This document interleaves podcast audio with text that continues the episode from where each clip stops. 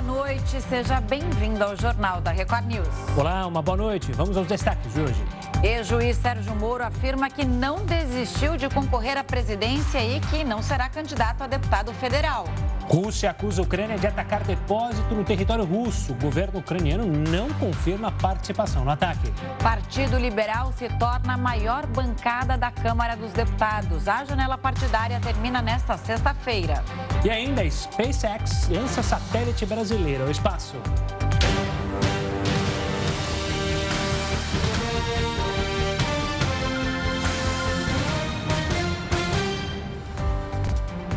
A maioria dos ministros do Supremo Tribunal foi favorável à manutenção das medidas impostas ao deputado federal Daniel Silveira. Quem atualiza as informações para a gente é a repórter Nathalie Machado.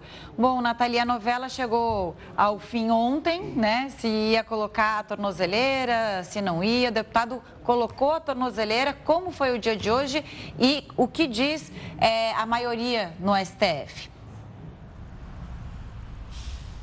Oi, Camila. Oi, Gustavo. Boa noite, boa noite a todos. Daniel Silveira colocou a tornozeleira, mas a, contra, a contragosto. Ele não quis de jeito nenhum, mas foi lá na Superintendência da Polícia Federal aqui em Brasília e acabou colocando, como a gente pôde acompanhar ontem, mas essa situação também já está sendo analisada no Supremo e até agora dez ministros votaram no total, sendo que nove acompanharam o relator, o ministro Alexandre de Moraes. Então, eles entenderam que essa questão de colocar a tornozeleira, o pagamento de multa e também abertura de inquérito por desobediência é correto. E apenas o ministro Nunes Marques, que votou agora no início da noite, foi contra esse entendimento do relator. Mas ainda tem o ministro André Mendonça, que tem é, a oportunidade, tem que dar o voto dele até às 11h59 da, da noite de hoje no plenário virtual. Falta apenas esse entendimento, então,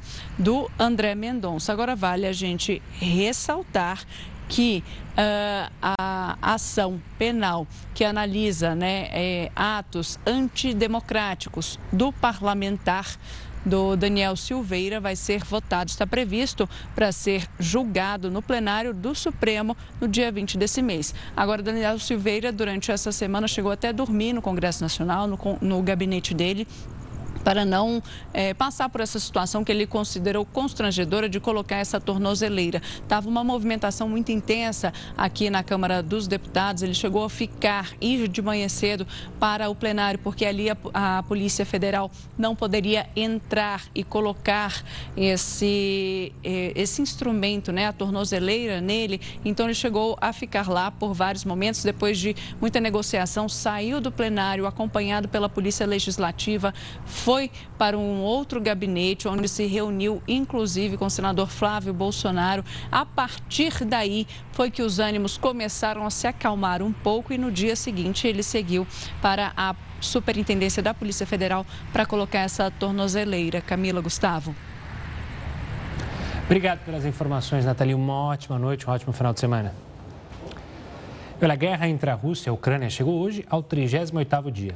Dois helicópteros ucranianos atingiram um depósito de combustível na Rússia. Pelo menos duas pessoas ficaram feridas. As negociações entre Rússia e Ucrânia foram retomadas nesta sexta-feira. Dessa vez, as conversas aconteceram por meio de videoconferência e não presencialmente. Mas um ataque ucraniano a um depósito de combustíveis no território russo pode ser mais um obstáculo aos diálogos. Imagens de câmera de segurança mostram um míssil atingindo o local. Se confirmado, seria o primeiro ataque desse tipo pelas forças ucranianas dentro da Rússia. O porta-voz do Ministério da Defesa ucraniano afirmou que o país não assume a responsabilidade por cada erro ou por cada desastre que acontece no território da Federação Russa. O bombardeio de cidades satélites perto da capital Kiev continua. Os sons das explosões são ouvidos dia e noite. Um centro cultural ficou completamente destruído. Além de Kiev, Irpin, Rostomel e outros locais ainda são alvos dos russos.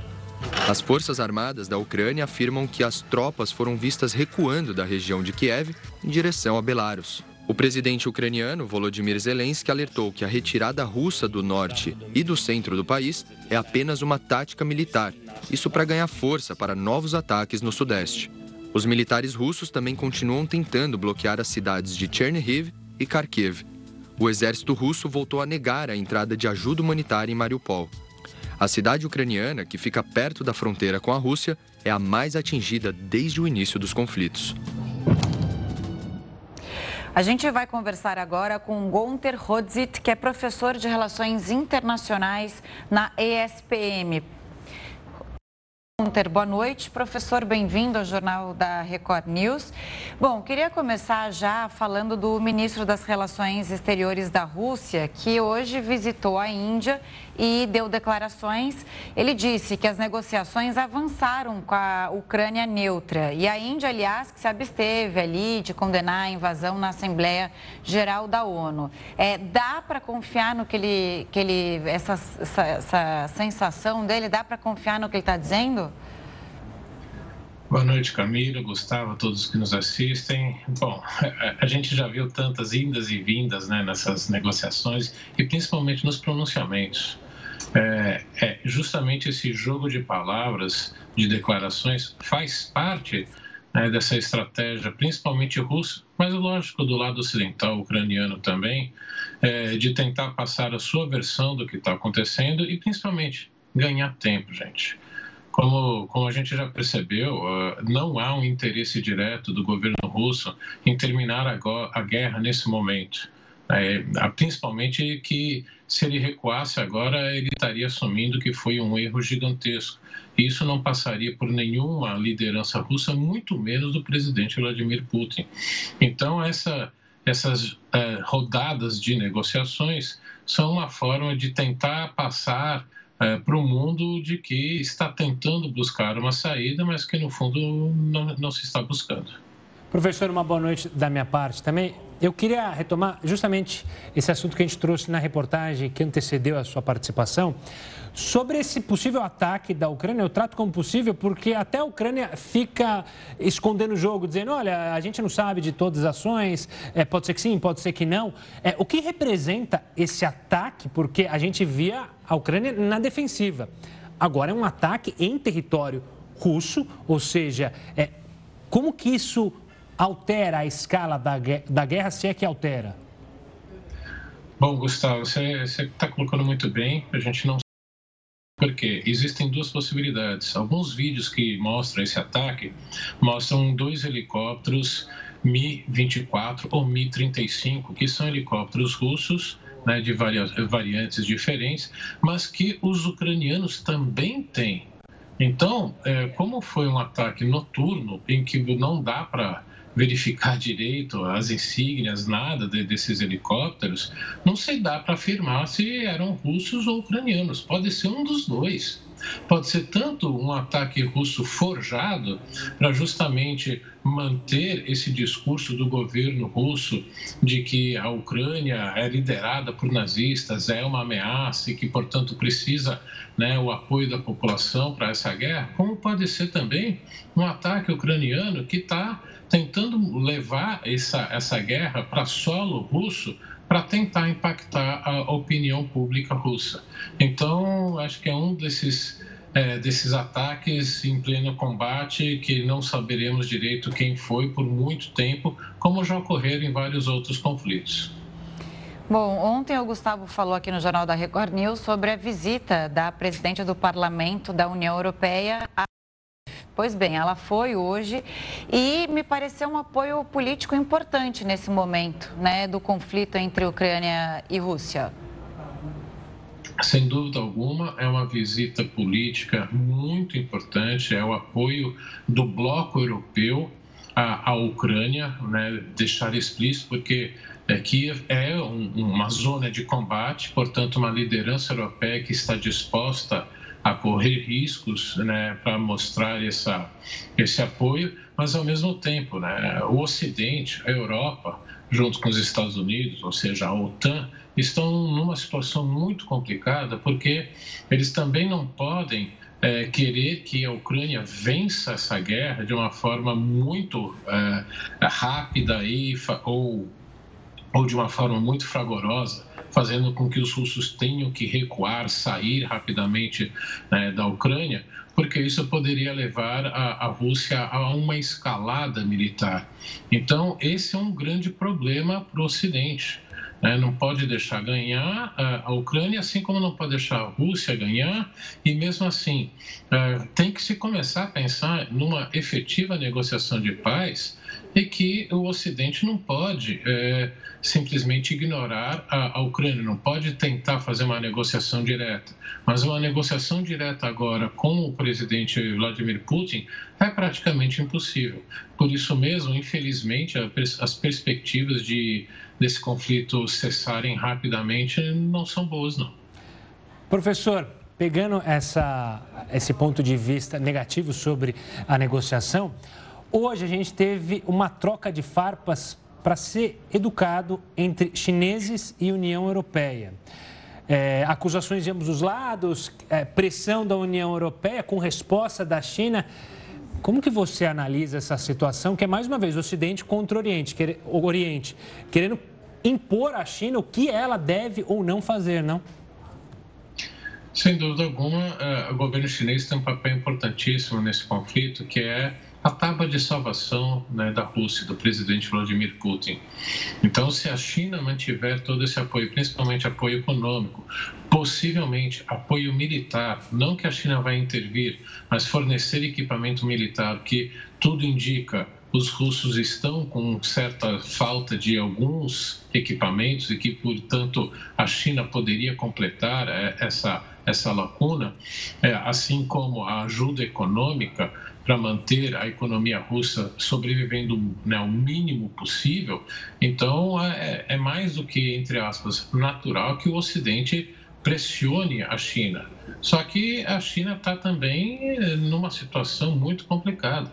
Ela não pode deixar esse aliado mais próximo, não, não esqueçamos que um pouquinho antes do, do início da, da das Olimpíadas de Inverno, Vladimir Putin esteve em Pequim, né, os dois líderes lançaram um comunicado, né, dizendo que são parceiros né, para tudo e agora a China não pode abandonar, não pode voltar atrás porque ninguém mais confiaria na China. Assim como não é do interesse chinês que a, que a Rússia é, realmente tenha que ceder e que possa haver levar a uma mudança né, na liderança russa. Então, a China não quer sofrer um embargo econômico, a Rússia está sofrendo, já que ela depende é, da Europa e dos Estados Unidos para a exportação de seus produtos, são os dois maiores mercados chineses, mas também não quer perder o seu parceiro estratégico, que é a Rússia. Portanto, Pequim está numa situação bem complicada. Gonter, a gente falava das sanções no começo, né, que os efeitos seriam sentidos ao longo do tempo, né, no médio prazo. Eu não sei se é, nesse tempo de guerra é, os efeitos já são sentidos por Pequim, como você está dizendo, que tenta negociar é, mais, de uma forma mais próxima com a China e mesmo nessa visita à, à Índia hoje, a questão econômica foi debatida, né, uma, uma maneira de tentar vender é, produtos e receber em rublos, porque como o Banco Central tinha bloqueado alguns bens, o, o, o Banco Central Europeu tinha bloqueado os bens da Rússia e, e muitos países não estão fazendo negócios com a Rússia, falta a moeda é, efetivamente dentro do país. Então, é, já, já, a gente já tem uma situação onde esses efeitos já estão sim, sendo sentidos de uma forma mais intensa? Bom, até onde eu li, é, você teve nesses últimos dias, na verdade, um aumento da, do apoio a essa guerra até porque aqueles contrários ou estão se silenciando com medo muito grande da repressão ou já fugiram, saíram da Rússia. Então, na população russa, nesse primeiro momento, com um bombardeio tão grande é, da publicidade né, do governo russo de que o Ocidente que provocou tudo isso, o processo de desnazificação.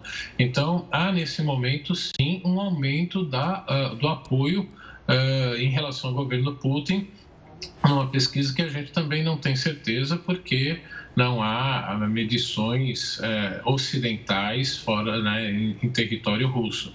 Mas tudo indica que, pela tradição, isso iria acontecer num primeiro momento. Agora, a gente, quando fala médio prazo, a gente está falando de alguns meses, quando efetivamente é, é, a inflação é, em vários meses seguidos, a falta de mercadorias que tendem a crescer quando é, os estoques começarem a, a, acabar, é que a gente vai ter que esperar para ver. Então, é, realmente, é, esse efeito econômico não é tão rápido. E aí está o jogo dos dois lados. É, por que dos dois lados? Porque também o presidente russo, assim como o chinês, estão apostando que o alto custo da energia, inflação, principalmente na Europa, possa levar a uma diminuição do apoio a esse conflito no, aqui no Ocidente. Então, é meio que qual das duas sociedades vai piscar primeiro e recuar no apoio aos seus governos. Então, o tempo vai dizer. Professor, muito obrigado pela participação aqui conosco. Sempre um prazer conversar com o senhor, infelizmente, para falar da guerra, mas enfim. Até uma próxima. Eu que agradeço o convite. Boa noite a todos, bom fim de semana. E o Rio de Janeiro entrou em estágio de alerta por causa da chuva. O Jornal da Record News volta já com essa e outras informações. Estamos de volta para falar que a janela partidária termina hoje. Daqui a pouquinho. Daqui a pouquinho. Aliás, o período permite que deputados troquem de partido para disputar as eleições sem perder o mandato. Unida na reforma eleitoral de 2015, a chamada janela partidária deste ano teve início no dia 3 de março. Com o fim do intervalo de 30 dias, se um deputado ou vereador mudar de legenda, pode perder o mandato, que, segundo a Justiça Eleitoral, pertence ao partido e não ao parlamentar. Desde a abertura da janela partidária até o momento, 105 deputados trocaram de legenda mas novas mudanças ainda podem ser notificadas ao Tribunal Superior Eleitoral. O PL, partido ao qual o presidente Jair Bolsonaro se filiou para concorrer às eleições presidenciais, foi o que mais ganhou parlamentares neste intervalo. Mais de 20 deputados migraram para a legenda. Com isso, o Partido Liberal tornou-se a maior bancada na Câmara, com 69 assentos na casa. Uma parcela significativa dos políticos que entraram para a sigla veio do União Brasil, partido formado pela fusão entre o DEM e o PSL. De 81 deputados antes da janela partidária, o União ficou com 52. Eduardo Bolsonaro, Bia Kicis e Carla Zambelli estão entre os que deixaram o partido. Em segundo lugar, em número de cadeiras na Câmara, está o PT, com 53 deputados até agora. PP, republicanos e PSD também expandiram e ficaram entre os partidos com as maiores bancadas este ano, com 49, 44 e 41 parlamentares, respectivamente. As somas podem mudar até o término desta sexta-feira. O primeiro turno das eleições está marcado para o dia 2 de outubro. Vamos chamar o Heroto Barbeiro para falar sobre esse assunto. Heroto, uma boa noite. Enquanto alguns aumentaram a bancada, outros perderam, ficaram na mesma. Conta pra gente. Pois é, então, a, a janela vai até as 11 horas e 59 minutos de hoje. Então, se vocês quiserem mudar de partido, é, quer dizer, políticos, né? Vai até as 11 horas e 59 minutos. Mas aí está a nossa reportagem que resumiu de uma forma bastante importante, didática, para a gente poder entender. Mas uma pergunta que não quer calar: será que os parlamentares perguntaram para seus eleitores se eles podem ou não mudar de partido? Porque é o seguinte: o cidadão se apresentou para ser votado né, para um determinado partido político. Aí ele pega e muda de partido. E o eleitor não é consultado. Então o eleitor não, não apita coisa nenhuma. Ou seja, além dos partidos não significarem nada, porque uh, as legendas dos partidos as, uh, não se distinguem uma da outra, aí tem o fato, então, dos eleitores não serem consultados. A gente teria uma forma de melhorar isso, mas infelizmente ela ainda não existe, pode existir no futuro, que é a adoção do chamado voto distrital que eu tenho falado aqui. Numa situação de se existisse o voto distrital, o deputado, antes de, de, de mudar de partido, ele iria no seu distrito, onde ele conhece todo mundo, o pessoal sabe quem ele é, e perguntaria o que é que vocês acham de mudar do partido A para o partido B. E aí, então, o pessoal poderia dizer sim ou não e ele poderia mudar ou não. Mas como não existe voto distrital, ou seja, você pode pegar voto numa área muito grande, então, consequentemente, ele não tem que dar satisfação nenhuma para ninguém. Ele já não dá satisfação. E muito menos para mudar partido. Por exemplo, o cidadão que é candidato a deputado federal por um estado da Federação Brasileira, ele arrecada voto no estado inteiro. Não é num distrito, não é num bairro, não é numa cidade. É no, no estado inteiro. Deputado estadual, exatamente a mesma coisa. Então, com isso, ele pega um pouquinho de voto aqui, outro pouquinho de voto ali, outro lá, lá, lá, lá, soma tudo e ele é eleito. E como ele, ele pegou um pedacinho de voto em cada lugar, ele não tem satisfação para dar para ninguém e ninguém né, estão espalhados, os eleitores, para deputado estadual e para deputado federal, ele não tem que dar satisfações, então ele pode mudar. Agora, um detalhe interessante é o seguinte: nós estamos com 33 partidos políticos, 33. Tem mais uns 70, mais ou menos 70 partidos mais que estão querendo se, se, se, se registrar. Ora, nós vamos bater o recorde mundial de partidos políticos. E a gente percebe o seguinte, que provavelmente essa grande quantidade de partidos, elas não são movidas por política e nem por ideologia. Provavelmente, mas isso é um provável apenas, elas são atraídas pelo fundo eleitoral e pelo fundo partidário, né, que são bem gordinhos e vão ser utilizados na eleição deste ano. É isso que está acontecendo, por isso o pessoal muda. Agora, nós temos uma chance enorme de de mudar isso? Quando? Na próxima eleição que vai ter agora. Da gente perguntar para o cidadão, quando ele vier pedir voto a gente, né? da gente perguntar, escuta, é... quanto é que o seu partido recebeu desse bolão aí para poder, né, para poder fazer campanha? É uma pergunta, perguntaram ou fez. E aí você vota ou não, porque daí para frente é por sua conta. Sabe outro detalhe interessante dessas eleições e dessa troca partidária? Também a troca de domicílio eleitoral é algo interessante que você, leitor, deve ficar atento.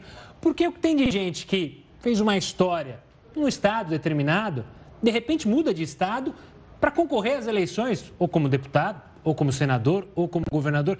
É algo interessante e você, eleitor, deve ficar atento a isso. O que alguém que deixou um estado, vamos supor aqui, do Ceará, e foi para o Rio de Janeiro, sabe do seu estado para poder se candidatar e querer ser governador, deputado federal. É algo interessante que é preciso ser analisado também, Heraldo. Achei interessante essa mudança de domicílio eleitoral à, tor à torta e à direita. Muito bem lembrado. Só tem um detalhe. Isso não é novo. Em, 1900, em 1945, o ditador Vargas foi eleito senador por dois estados da Federação Brasileira e deputado federal por quatro estados. É mole ou não? Ele nem assumiu a cadeira, ele tinha que escolher. Ele foi eleito deputado, senador por São Paulo. Salvo engano, foi por São Paulo e por Paraná ao mesmo tempo. Aí ele podia se escolher se ele ficava com São Paulo ou Paraná. E também deputado federal em quatro estados. Então você vê que essa tradição de mudar de estado, de mudar o seu domicílio eleitoral, vem lá de trás. Hoje isso não pode mais, você não pode ser candidato por mais de um estado. Mas estou dando um exemplo do Vargas, que foi derrubado em 45 por, por fim da ditadura, se candidatou e foi eleito senador por dois. Eu acho que tem muita gente babando, oh, quanto voto tinha esse cara, eu, eu aqui fazendo essa força para me eleger. Mas isso a gente não pode esquecer a herança da história política do nosso país. Sem dúvida. Quando a gente olha para a história, você entende muito do que tem o que acontece hoje, né? Só parece que vai mudando a década, mas os vícios, é, quando a gente olha politicamente para o país, são exatamente os mesmos. Heródoto, você volta daqui a pouquinho, então. A gente fala já já. Até já, obrigado. Até já, Heródoto. Você comentou essa questão justamente do entender o passado. É, estudar o passado para entender o presente e não repetir os erros no futuro, né? Infelizmente, a segunda, a terceira parte, que é não repetir os erros do futuro, o brasileiro tem e não aprender, né? Nós, como um todo, repetimos seguidos erros, né? E lembrando o seguinte, né? Janela partidária, o Heródoto estava dizendo, você vota é, no partido mas, e no candidato. Mas você elege o seu candidato, mas é o partido que tem o mandato do, daquele candidato. Então, por isso que tem esse período para que os parlamentares eles mudem né, de uhum. partido uhum. sem que eles, per, que eles percam o mandato. Então, é, são de deputados, essa deputados é a federais. janela partidária. É. É. Então, está acabando esse prazo e para analisar o dia da política, a gente conversa mais sobre isso com o Leonardo Paz Neves, cientista político e professor na FGV. Boa noite, professor. Bem-vindo aqui, obrigada pela presença. A gente sabe que em política tudo muda, né? A gente estava falando sobre a janela partidária, é importante a gente falar, porque normalmente a gente dá muita atenção para a eleição de presidente, governador, mas é essencial a gente falar da eleição do, do, dos nossos parlamentares, né? O Congresso Nacional. Queria que você ressaltasse a importância e fizesse um balanço também de como o, o Congresso sai nesse troca-troca dos deputados é, neste momento? Bom, antes de tudo, boa noite. É um prazer estar aqui de novo. Sim, eu acho que o seu ponto é fundamental e as pessoas realmente tendem a esquecer isso, especialmente no Brasil. A gente tem um, um o Congresso é a casa do povo. De fato, é onde nós somos mais bem representados teoricamente, é de fato no Congresso. Ah, é lá que os, os elementos fundamentais das nossas preferências são manifestadas. O deputado ele mais ou menos incorpora muito mais do que a gente pensa do que um presidente ou um governador que ele está olhando para um grupo muito maior. É, e inclusive tem um dado interessante, né? tem, sempre tem pesquisa pós-eleição que mostra como as pessoas muitas vezes esquecem do deputado, do vereador, enfim, que vota, porque é muito ruim, e você não consegue nem depois cobrar dele. Respondendo a sua pergunta diretamente, é, esse, essa, esse, os momentos finais, essas últimas semanas agora da, do final da janela partidária, consolidaram claramente uma movimentação no centro da, eh, eh, no campo da centro-direita, especialmente em torno do presidente é, Bolsonaro. Ele conseguiu, de fato, criar uma certa movimentação onde os seus principais partidos é, de suporte, o PL, o seu próprio partido, o seu atual próprio partido, o PP e os Republicanos, foram os que mais ganharam, é, enfim, congressistas de maneira geral, mais ganharam novos políticos engrossando suas fileiras. O PL ele passa a ser nesse momento o maior partido da Câmara em função da, dessa janela. Então, talvez se, se há um vitorioso nessa, nessa, nesse, nessa movimentação toda de final de, de janela eleitoral, foi o presidente conseguindo alocar mais ou menos uh, os seus partidários, os políticos que são que o apoiam, nos partidos que compõem a sua principal base de apoio. Professor, uma boa noite, boa noite da minha parte também. É, você falou do PL. Em compensação, União Brasil, que se tornou um gigante, foi um dos partidos que mais perdeu parlamentares nessa corrida. E agora tem uma clara desavença ali que já se imaginava quando se juntou DEM com o, o partido do Bivar. Você imaginava, olha, vai dar confusão por aí. E deu, e agora deu, incluindo o ex-juiz ex Sérgio Moro, ex-ministro. Como você analisa esse momento turbulento dentro do União Brasil? Bom, ah, já estava precificado, como os economistas falam, que o, que o União Brasil ia perder, é, enfim, parlamentares de maneira geral. A gente já sabia disso porque o grosso do PSL veio na onda do presidente Bolsonaro em 2018. Então, são pessoas que foram vinculadas a ele para o PSL, da mesma maneira que estão seguindo ele para o PL, foram para o PSL naquela época. Então, o PSL já sabia que ele ia sangrar bastante gente me parece que foi bastante, ele perdeu basicamente metade do seu, quase metade do seu tamanho, então, enfim, é, foi uma, um impacto muito forte no partido, mas a gente sabe, é, já estava mais ou menos previsto isso.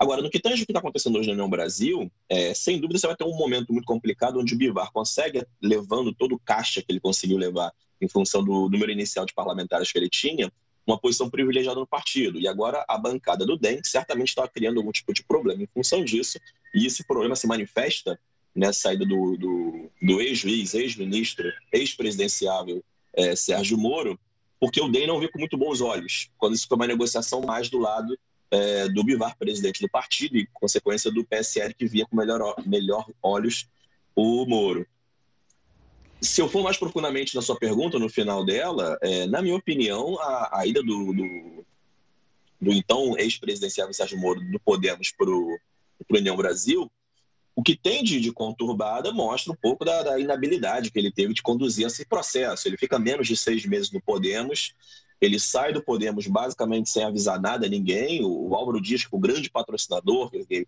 que, quem comprou basicamente o passe dele, trouxe ele é, é, para a candidatura, brigou pela candidatura dele, enquanto você tinha parlamentares do Podemos que estavam preocupados com o tamanho do volume de recursos que iriam para a candidatura presidencial do Moro, o que drenaria recursos para a geral para o parlamento. Álvaro Dias banca isso muito fortemente e Moro, de uma hora para outra, sai do partido, no finalzinho da janela, indo para a União Brasil para uma perspectiva de ir para um cargo menor, né? É nem para Senado, seria para deputado federal. E isso durou um dia, porque parece que já hoje de manhã ele já fala que, tá, que não abandonaria, na realidade, a pretensão de presidente, ele chegaria no União Brasil, tentaria construir lá dentro a sua candidatura, e ele agora, no final da noite, já levou uma certa enquadrada do partido, dizendo que vão desfiliar ele se ele quiser algum projeto nacional, do ponto de vista de, do executivo. Ele, se ele for para lá, ele está no projeto de São Paulo, que seria Senado, e, ou, é, é, Senado ou é, deputado federal ou deputado estadual. Já tem agora rumores, inclusive, na mídia, que o, o o, o DEM, o pessoal do DEM já está pensando, inclusive, querendo desfiliar ele, né? O Semineto está pensando, inclusive, desfiliar ele, impugnar a filiação dele em função dessa movimentação que ele está fazendo no primeiro dia já de partido. Acho que o, o Moro já conseguiu criar confusão dentro da União Brasil também. Bom, a gente vê então uma desunião no União Brasil e a gente vê também é, um, uma situação muito conturbada no PSDB. Bruno Araújo hoje também falou que é, ele não, não, chancelou nada, na verdade, né? Porque muita gente dentro do PSDB ficou irritada é, com a atitude de João Dória de usar estrategicamente o partido para conseguir ali é, o apoio público à candidatura à presidência dele. E é isso, vai acontecer também o que a gente está vendo essa movimentação no, dentro do União Brasil. É, como fica então o PSDB em relação a Dória, a Leite, que agora também ganhou uma abertura dentro do partido para correr atrás de apoio? PSDB é um partido que historicamente é dividido, né? Ele sempre teve dificuldade de compor todas as suas alas atrás de um determinado candidato. A gente se acostumou a ver, na realidade, a grande briga entre o grupo de Minas e o grupo de São Paulo. É, e nesse momento a gente uma situação muito complicada, porque o, o Dória, me parece, da mesma maneira é, que o Moro adotou uma estratégia um pouco desastrada. Ele tentou, basicamente, simular uma saída esperando, se tudo que ele disse foi verdade é, ontem, simulando uma saída, esperando que você que ele fosse ter vários, vários deputados, vários é, é, partidários do, do, do, PSDB, tentando, pedindo, pelo amor de Deus, para ele não, não ir, que, enfim, que ele era de fato candidato.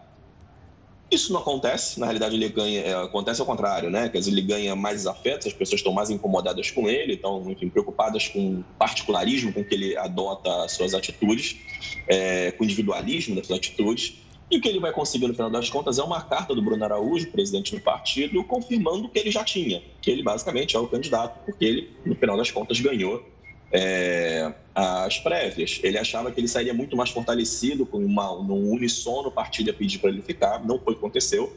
Ele sai com o que ele já tinha, que é a confirmação que ele vai ser o, o presidenciável do partido, em função das prévias. Agora, ele fortalece, na realidade, os críticos dele, que mostram que o Dória é uma pessoa que, de certa maneira, aparentemente é errático, é mais individualista, enfim, está preocupado mais com seu, com seu projeto e não com o projeto é, é, do partido de forma nacional. É, a movendo o Bruno Araújo de, de, basicamente tentar mandar aquela carta para ele para garantir a, a, a, candidatura dele, era meio que tentar salvar um pouquinho, se é que dava, a situação de São Paulo, que aí ele tiraria o Dória do, do Palácio Bandeirante e deixaria a coisa correr como estava se esperando que fosse ocorrer é, é, com, a, com, a, candidatura do vice é, e agora o governador de São Paulo à, eleição. Professor? De novo, eu, eu não sei, não, só para terminar, eu não tenho clareza se no final das contas o Dória vai conseguir ou não é, se manter. Me parece que sim nesse momento, mas acho que está em aberto ainda a situação do Dória. Professor, a gente está com o tempo é, acabando, mas eu queria fazer uma última pergunta, porque a gente falou justamente do campo alinhado à direita, alinhado ao presidente Jair Bolsonaro, esse campo da centro-direita. O campo da esquerda teve algum destaque que você pontuaria nesse período de fechamento de janeiro? Ou não avançou muito nas negociações entre eles? Não, tá, a coisa está um pouco parada. Eu acho que o PT, de certa maneira, que seria a grande estrela da esquerda para poder angariar partidários, basicamente não se moveu. Eu não, dos 119, eu não lembro de ter visto nenhum que tenha ido para o PT. Eu lembro da Marília Reis ter saído do PT. Isso eu lembro. Agora, não lembro de ninguém ter ido para o PT. Então, acho que a esquerda está mais ou menos parada. Acho que uns dois ou três foram para o PDT, mas nada significativo. A janela partidária mostrou movimentação no campo da centro-direita, mais especificamente no que a gente chama de denominado centrão, que são os partidos, os três grandes partidos de apoio do, do, do presidente. A esquerda me parece estar já mais ou menos organizada nesse sentido. Tá certo. Professor, obrigado pela participação aqui conosco, analisando então esse troca-troca nos últimos minutos da janela partidária. Um forte abraço e até uma próxima. Um abraço para todos e bom fim de semana. Bom final de semana. E olha, agora vamos falar de um assunto chato. O Rio de Janeiro está em alerta por causa da chuva. Sirenes foram acionadas para que os moradores procurem locais seguros. Ao todo, 14 sirenes foram acionadas.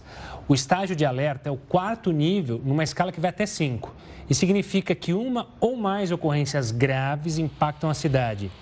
A previsão é de mais chuva na capital nas próximas horas. Por causa do mau tempo, a prefeitura reforçou o pedido feito pela manhã para que a população evite sair de casa. O ator Will Smith renunciou como membro da Academia de Artes e é, Ciências Cinematográficas de Hollywood. Smith era investigado pela entidade após a agressão cometida contra o humorista Chris Rock. Em um comunicado enviado para uma revista norte-americana, o ator disse que as ações dele no Oscar foram chocantes, dolorosas e imperdoáveis e machucaram uma longa lista de pessoas. Se realmente deixar a instituição, Smith não poderá mais concorrer ao Oscar.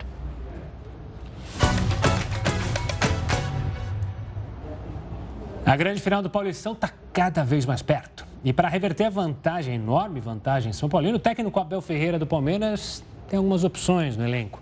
Além do retorno de Danilo para o meio de campo, o treinador terá o zagueiro Kusevich, que voltou da seleção chilena, como alternativa na defesa. No ataque, Wesley é uma opção para deixar o time mais ofensivo. Abel também conta com o apoio da torcida do Verdão. Mais de 26 mil ingressos já foram vendidos. São Paulo, é bom lembrar, venceu o primeiro jogo no Morumbi por 3 a 1. Para ficar com o título, o Palmeiras precisa vencer por 3 gols de diferença no tempo normal. Se vencer por 2, a partida irá para os pênaltis. O governo federal deixou de exigir o uso de máscaras em locais de trabalho. O Jornal da Record News volta já já com os detalhes. Estamos de volta com o Jornal da Record News, News para falar do preço dos remédios, que aumentou quase 11%. O reajuste, válido a partir de hoje, foi autorizado pelo governo federal. A Câmara de Regulação do Mercado de Medicamentos anunciou aumento de 10,89% em publicação no Diário Oficial. O aumento dos preços fica acima da inflação de 2021. Pela legislação, o aumento anual dos valores é calculado pela inflação e outros indicadores da indústria farmacêutica. Falando ainda sobre economia, o dólar caiu quase 2% e fechou a semana cotado em R$ 4,66. Esse é o menor valor desde março de 2020. Com o resultado de hoje, a moeda norte-americana fechou a semana com baixa de 1,68%. Já no acumulado do ano, a queda ultrapassa os 16%. O Ibovespa, principal índice da Bolsa de Valores de São Paulo, brasileira, sexta-feira acima dos 121 mil pontos, maior nível desde agosto do ano passado. A balança brasileira teve superávit recorde no mês de março.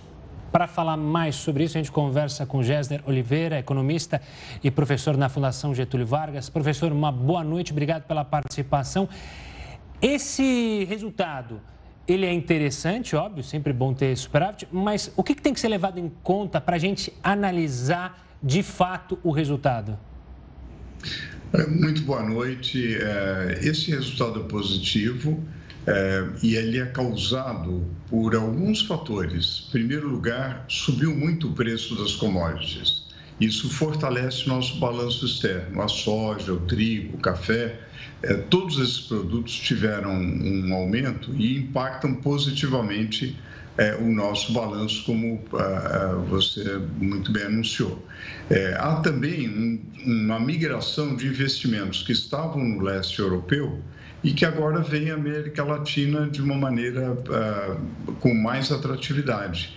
uma região que está fora do, ali da, da região da guerra.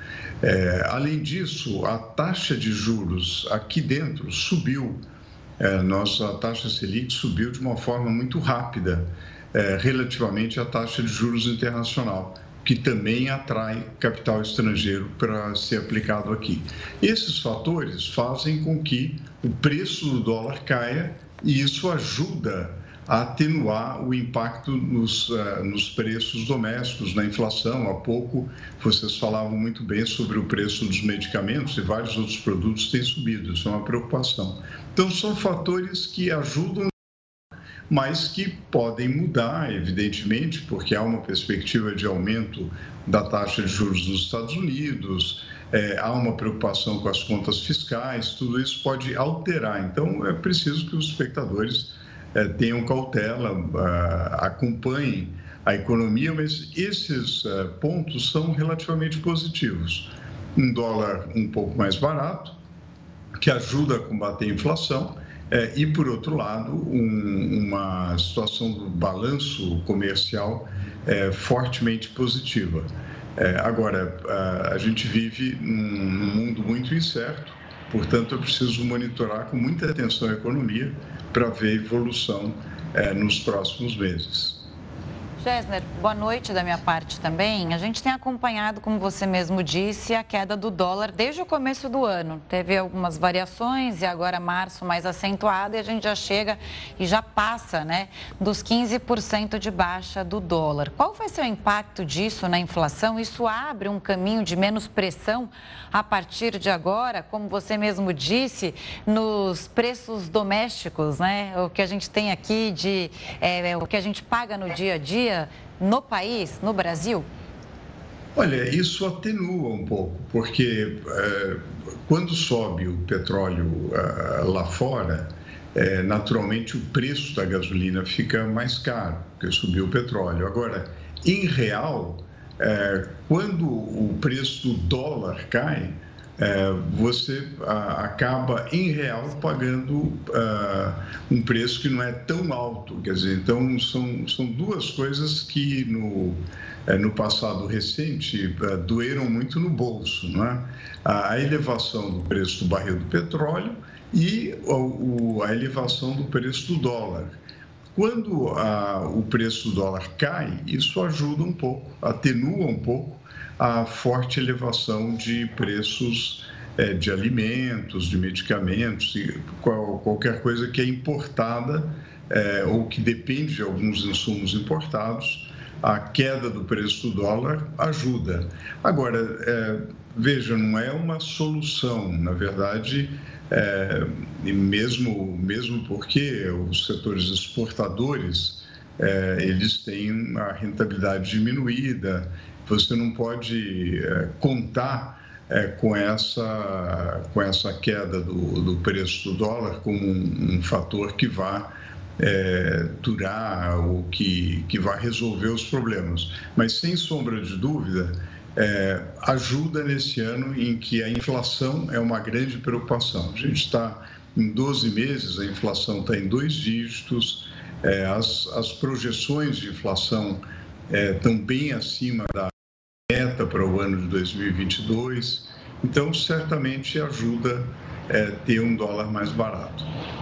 Professor, é, você mencionou, né? Esse, esse, essa entrada de dólar no mercado brasileiro está relacionado muito à questão especulativa de investidores aproveitando essa taxa de juros. É possível segurar por mais tempo essa, essa entrada de dólares? Ou ela vai flutuar principalmente quando a gente se aproximar do período eleitoral e dependendo de como for esse período eleitoral, se o governo começar a gastar demais e também se houver muitas tensões, esse dinheiro pode sair rapidinho daqui?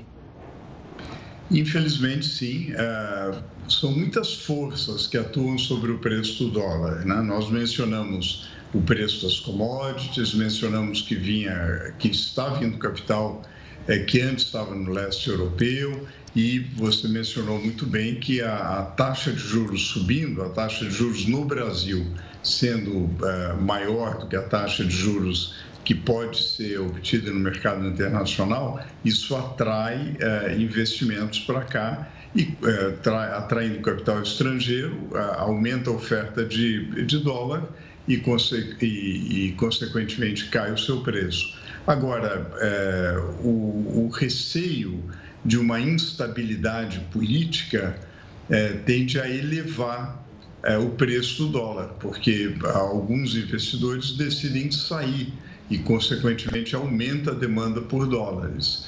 É, há também um receio de que as contas públicas, isso é, as, a, o, orçamento do setor público brasileiro, é, não esteja robusto no médio prazo. Então, também é, isso gera receio e também há uma saída é, de investimentos que o preço do dólar suba. Nesse momento, as forças que atuam para baixar o preço do dólar estão prevalecendo sobre essas forças que poderiam elevar o preço do dólar. Então, é preciso é, muito cuidado com a política fiscal para que não haja uma apreensão em relação à saúde financeira do Estado brasileiro e é preciso evitar também ruídos políticos, instabilidades, é preciso é, que o país tenha uma estabilidade de regras, uma boa perspectiva do ponto de vista político, para que haja de fato uma, uma atração de mais capitais, de mais investimentos e de perspectiva de crescimento. Então a gente vive hoje um momento de queda do preço do dólar, mas é, esse é um preço que, é, como eu disse, é, responde a várias forças e que então precisa ser bem monitorado. Há muita volatilidade no preço do dólar. Gessner, obrigada pela entrevista. Ótimo final de semana e até breve. Igualmente, até breve. Obrigado, professor. O governo federal desobrigou o uso de máscaras no trabalho em estados e municípios onde a proteção não é exigida em ambientes fechados. A portaria que estabelece a liberação foi publicada pelos Ministérios da Saúde, do Trabalho e Previdência nesta sexta-feira no Diário Oficial da União. Até a decisão de hoje, as empresas que dispensassem o uso da peça corriam o risco de serem multadas. O documento não proíbe que empregadores mantenham a obrigação nos estabelecimentos se preferirem. As regras quanto a casos confirmados e suspeitos de Covid-19 permanecem as mesmas. E adivinha, o café da manhã vai ficar mais caro? Pois é. O preço do pão francês aumentou e a gente vai explicar daqui a pouquinho aqui no próximo bloco de Jornal da Record News. A gente volta com uma boa notícia: a produção industrial voltou a crescer depois da queda brusca no começo do ano. A alta foi de 0,7% em fevereiro em relação a janeiro. O patamar pré-pandemia ainda não foi recuperado. O nível está ainda 2,5% abaixo do índice de fevereiro de 2020.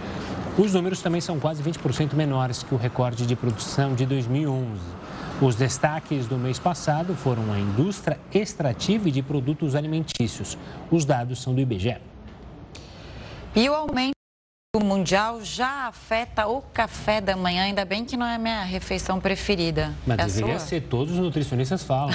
que você tem que tomar um café muito bem tomado para aguentar o dia. Vamos ver se o Heródoto Barbeiro gosta e o que ele tem para dizer sobre o café da manhã. Heródoto, e aí? Qual é a sua refeição preferida? O café da manhã tá é a estrela do dia, como é para o Gustavo. E quanto custa o quilo do pão francês, que é um pãozinho na chapa, não tem coisa melhor, né? Eu não disse que é a minha favorita, eu disse que os nutricionistas dizem. Eu também sou que nem você, Camila, não tomo ah, café da manhã. Então, então vamos nessa, a gente faz errado, vamos o Heródoto.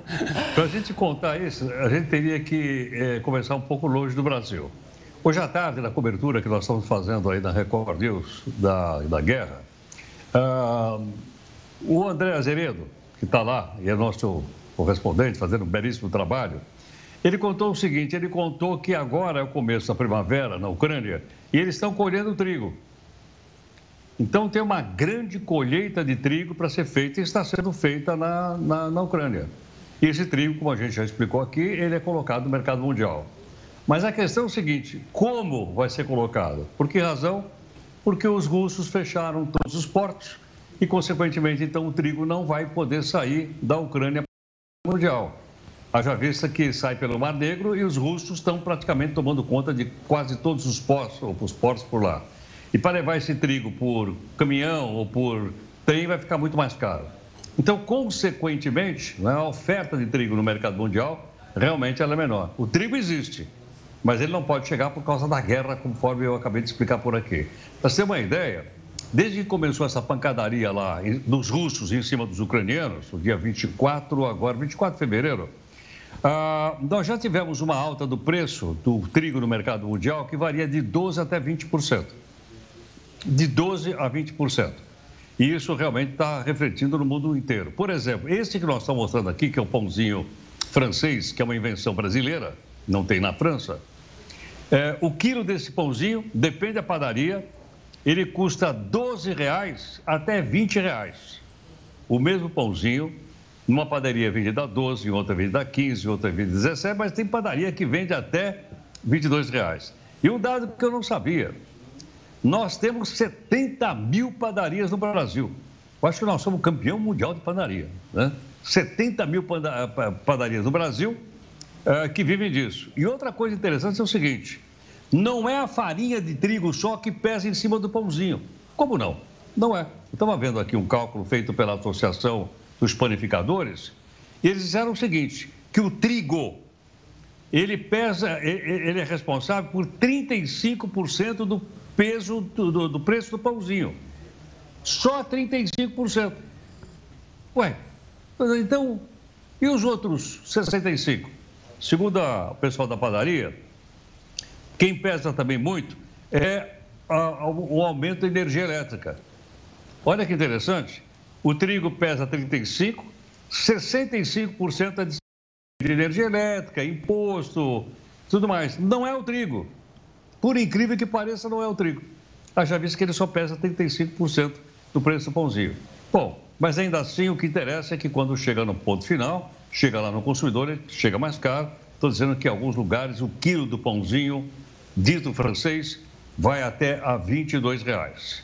Então, veja que coisa curiosa. Mesmo que nós produzíssemos trigo no Brasil, para concorrer com o trigo internacional, mesmo assim, o pãozinho ia subir de preço por causa do aumento do preço da energia elétrica e de outros insumos que a gente usa para fazer esse pãozinho que tanto vocês gostam na chapinha, com bastante manteiga desse lado, manteiga do outro lado e tal, e tal, e tal. Eu acho que é bom a gente conhecer uma coisa como essa, porque a gente transformou o, o trigo no vilão e ele não é bem o, o maior vilão do pãozinho. Não, o vilão para mim hoje é você. Porque você trouxe essas notícias opa, ruins opa, e tá aparecendo opa. pão aqui sem parar, baguete, pão sírio. E eu tô morrendo de fome porque eu não jantei ainda. Então, para mim, o vilão é você. Você trouxe a notícia ruim e aí, ó. E ainda o, o nosso diretor de TV coloca o pão e joga o de fome o aqui pão agora. não precisa ser de manhã, né? O pãozinho na não, chapa pão é pode é ser hora, agora. Toda hora, coisa deliciosa que é pão. Vamos lembrar o seguinte, né? É bom lembrar que o pãozinho também engorda, hein, gente? Engorda. Mas é Tem uma... muito carboidrato ali, é melhor maneirar, é melhor maneirar. Depois a gente gasta tudo na, na esteira, sai correndo aí, vai jogar bola. Aliás, tem domingo, tem jogo de futebol. Aí você vai, Heroto? Jogo de futebol aqui opa, da Record News. Opa, estamos aí. Tô te esperando lá, joguinho de futebol da Record News, um contrinha, tudo para gastar esse pãozinho. Tá então, combinado? Vamos lá. Te espero lá. Heroto. Um abraço aí, gente. Um ótimo Beijo. final de semana. Tchau, tchau. Bom, mudando de assunto, a Justiça determinou que as empresas de transporte público em Teresina, no Piauí, disponibilizem parte da frota durante a greve no setor. O descumprimento da medida resultará em multa diária entre 50 mil e 1 milhão de reais. As empresas devem garantir 80% dos ônibus coletivos nos horários de pico e 60% nos demais períodos. A paralisação já dura 12 dias, 180 mil pessoas. Os motoristas e cobradores reivindicam direitos trabalhistas, entre eles o reajuste de salários congelados desde 2019. Oito pessoas morreram e 20 ficaram feridas depois que uma mina de carvão desabou na Sérvia. O acidente aconteceu em Soco, na região central do país, durante a madrugada. As autoridades disseram que um poço entrou em colapso e prendeu os mineradores. Quase 50 pessoas trabalhavam no local. A polícia disse que começou uma investigação para descobrir a causa do desabamento. E a SpaceX iniciou uma nova missão e vai colocar um satélite brasileiro em órbita. Pois é, a gente mostra isso no próximo bloco e em 30 segundos a gente está de volta. PSDB e Cidadania registraram formalmente o, o, pedido de registro de federação entre os partidos. Agora a solicitação precisa ser validada pelo Tribunal Superior Eleitoral. E o primeiro medicamento de combate à Covid-19 estará disponível a pacientes do SUS. O remédio já é usado no tratamento de artrite e inflamações na pele e foi aprovado para combater casos graves da doença. O baricitinib vai ser administrado perdão, em pacientes que precisam receber oxigênio e foi aprovado pela Anvisa depois da recomendação da Conitec, a Comissão Nacional de Incorporação de Tecnologias no SUS. Estudos mostraram uma redução de quase 40% das mortes. O medicamento age no sistema imune e reduz as inflamações causadas pela Covid-19. Depois de dois anos, a Itália anunciou o fim do estado de emergência por causa do coronavírus. O governo elaborou um passo a passo para tirar todas as restrições contra a Covid-19. O uso de máscaras, por exemplo, deixa de ser obrigatório em maio. A Itália foi um dos países mais atingidos pela doença no início da pandemia. Foram quase 160 mil mortes no total. Ainda no cenário internacional, o Reino Unido registrou novos casos de Covid-19. Quase 5 milhões de pessoas testaram positivos para a doença na semana passada. Os números foram divulgados pelo Escritório de Estatísticas Nacionais. O maior registro até então era de 4,3 milhões de casos registrados na primeira semana de 2022. As internações também cresceram, principalmente entre pacientes com mais de 45 anos. O aumento de casos é causado pela subvariante BA2 da Omicron. Com 67 milhões de habitantes, o Reino Unido está entre os países que abandonaram as medidas restritivas, como o uso de máscara e distanciamento social, segundo a Organização Mundial da Saúde. Diferente do ocorrido em picos anteriores da doença, as autoridades não anunciaram novas medidas para combater a disseminação do vírus. A SpaceX iniciou hoje uma nova missão, o lançamento do foguete Falcon 9 na Flórida. Essa é a quarta missão da SpaceX destinada a levar pequenos satélites ao espaço. Entre eles, tem um nanosatélite desenvolvido por alunos de engenharia e professores da Universidade de Brasília. O projeto pretende testar e demonstrar experimentos de comunicação via satélite. Os dados coletados serão disponibilizados pela internet internet poderão ser utilizados para pesquisas. E o Jornal da Record News fica por aqui. Muito obrigada pela companhia. Ótimo final de semana para você. Um ótimo final de semana para você. Enfim, vou poder comer meu pãozinho. Fique agora com o News das 10 com a Renata Caetano. Ela que não come pãozinho porque odeia glúten. Um forte abraço e até segunda-feira. tchau, tchau.